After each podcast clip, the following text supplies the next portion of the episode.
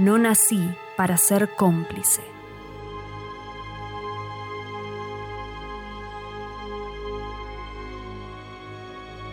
Un podcast de cuentos narrados desde adentro.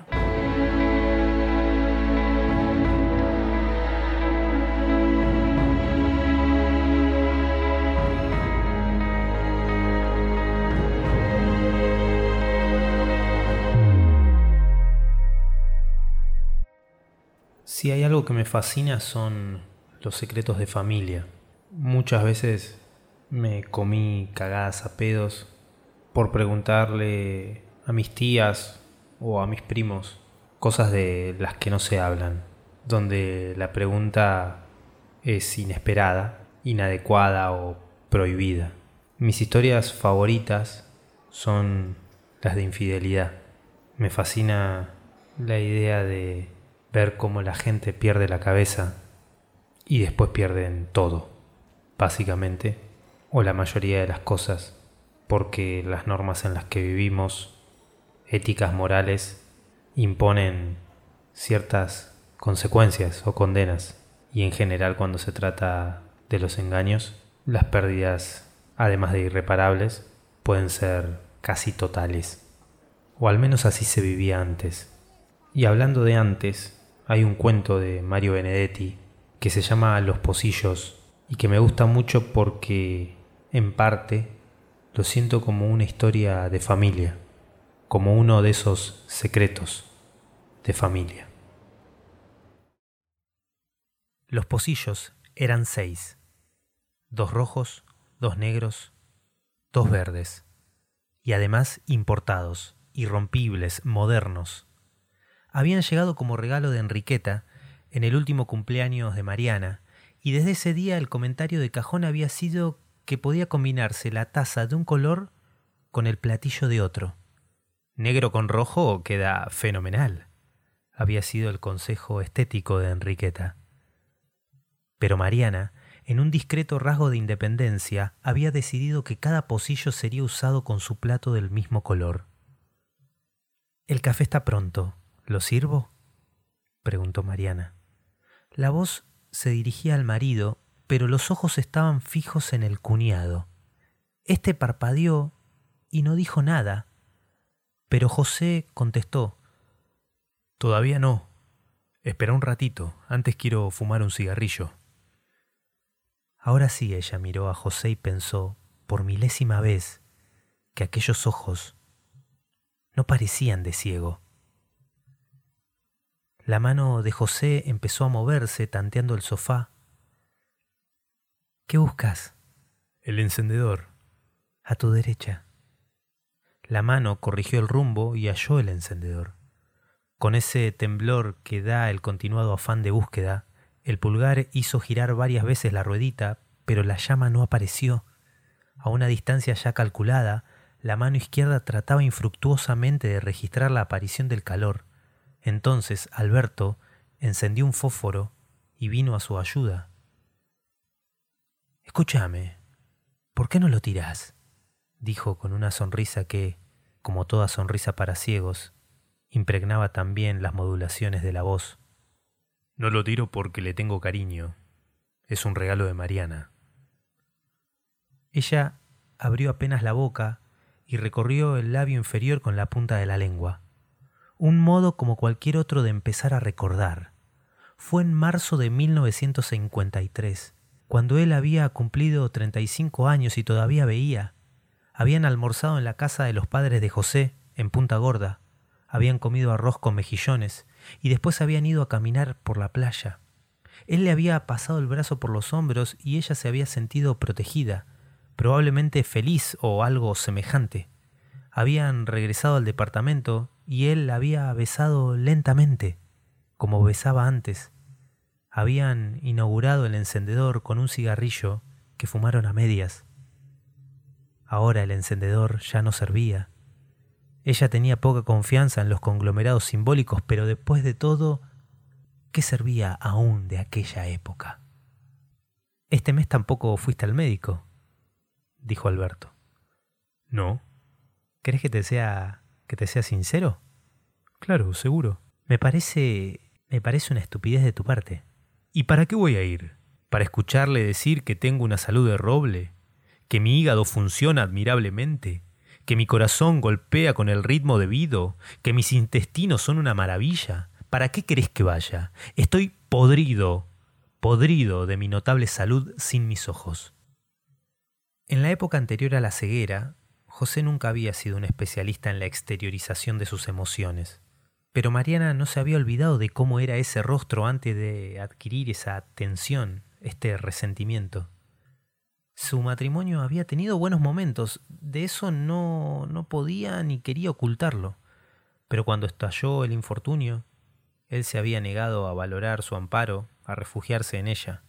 Todo su orgullo se centró en un silencio terrible, testarudo, un silencio que seguía siendo tal, aun cuando se rodeaba de palabras, José había dejado de hablar de sí. De todos modos debería ir. Acordate lo que siempre te decía Menéndez. Claro que me acuerdo. Para usted no está todo perdido. Ah, y otra frase. La famosa frase. La ciencia no cree en milagros. Yo tampoco creo en milagros. ¿Y por qué? Pero, pero ¿por qué no aferrarte a una esperanza? Es, es humano. ¿De verdad? ¿De verdad me lo estás diciendo? se había escondido en sí mismo.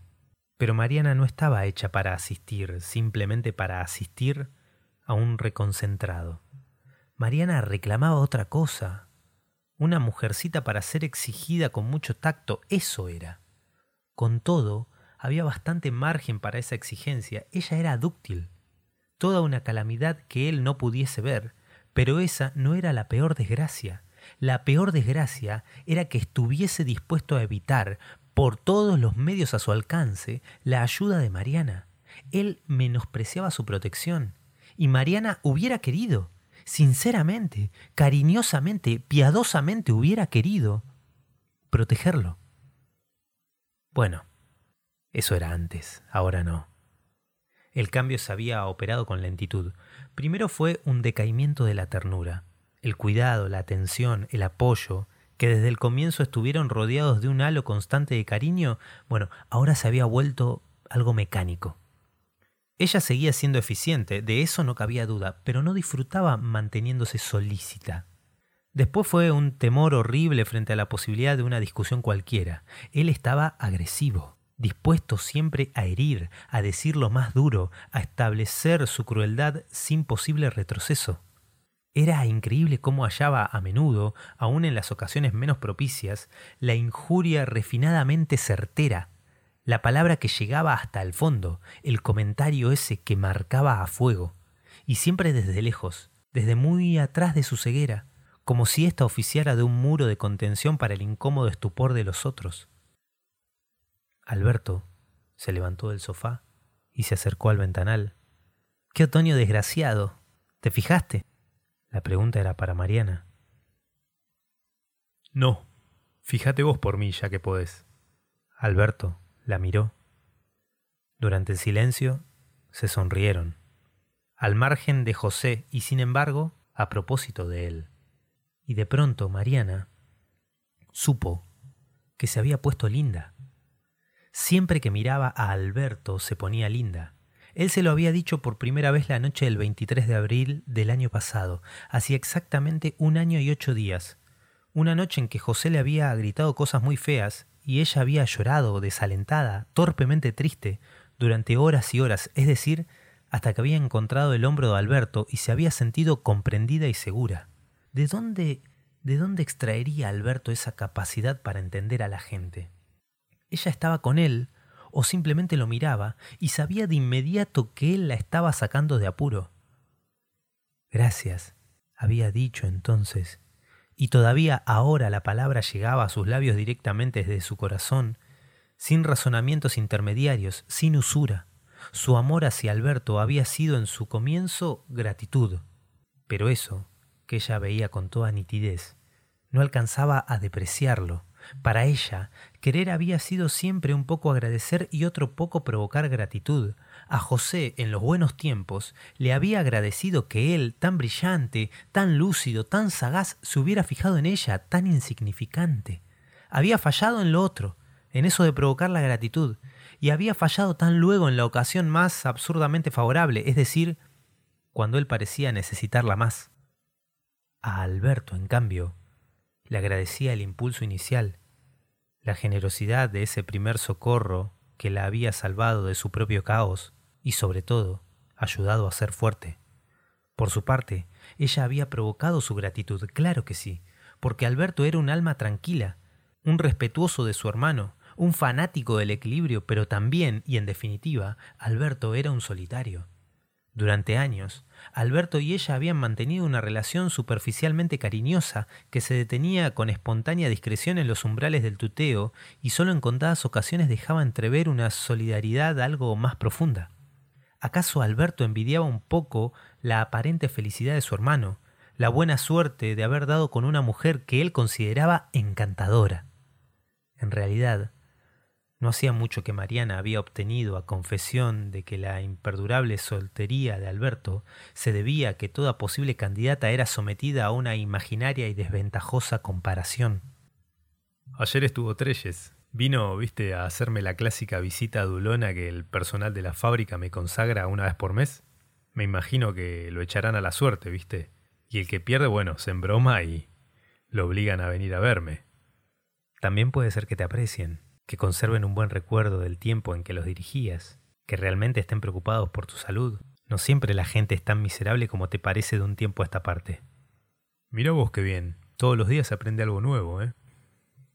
Cuando Mariana había recurrido a Alberto en busca de su protección, de consejo, de cariño, había tenido de inmediato la certidumbre de que a su vez estaba protegiendo a su protector, de que él se hallaba tan necesitado de amparo como ella misma, de que allí, todavía tensa de escrúpulos y quizás de pudor, había una razonable desesperación de la que ella comenzó a sentirse responsable. Por eso, justamente, había provocado su gratitud, por no decírselo con todas las letras, por simplemente dejar que él la envolviera en su ternura acumulada de tanto tiempo atrás, por solo permitir que él ajustara a la imprevista realidad aquellas imágenes de ella misma que había hecho transcurrir, sin hacerse ilusiones, por el desfiladero de sus melancólicos insomnios.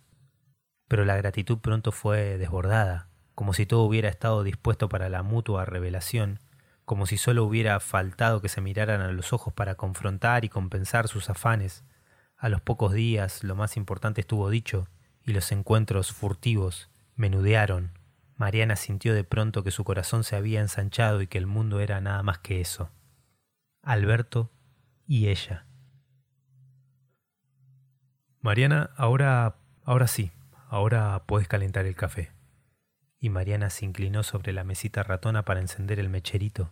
Por un momento se distrajo contemplando los pocillos. Solo había traído tres, uno de cada color. Le gustaba verlos así, formando un triángulo.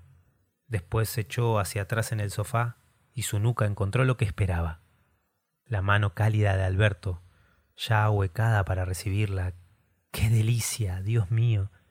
La mano empezó a moverse suavemente y los dedos largos, afilados, se introdujeron por el entrepelo. La primera vez que Alberto se había animado a hacerlo, Mariana se había sentido terriblemente inquieta, con los músculos anudados en una dolorosa contracción que le había impedido disfrutar de la caricia. Ahora no. Ahora estaba tranquila y podía disfrutar. Le parecía que la ceguera de José era una especie de protección divina.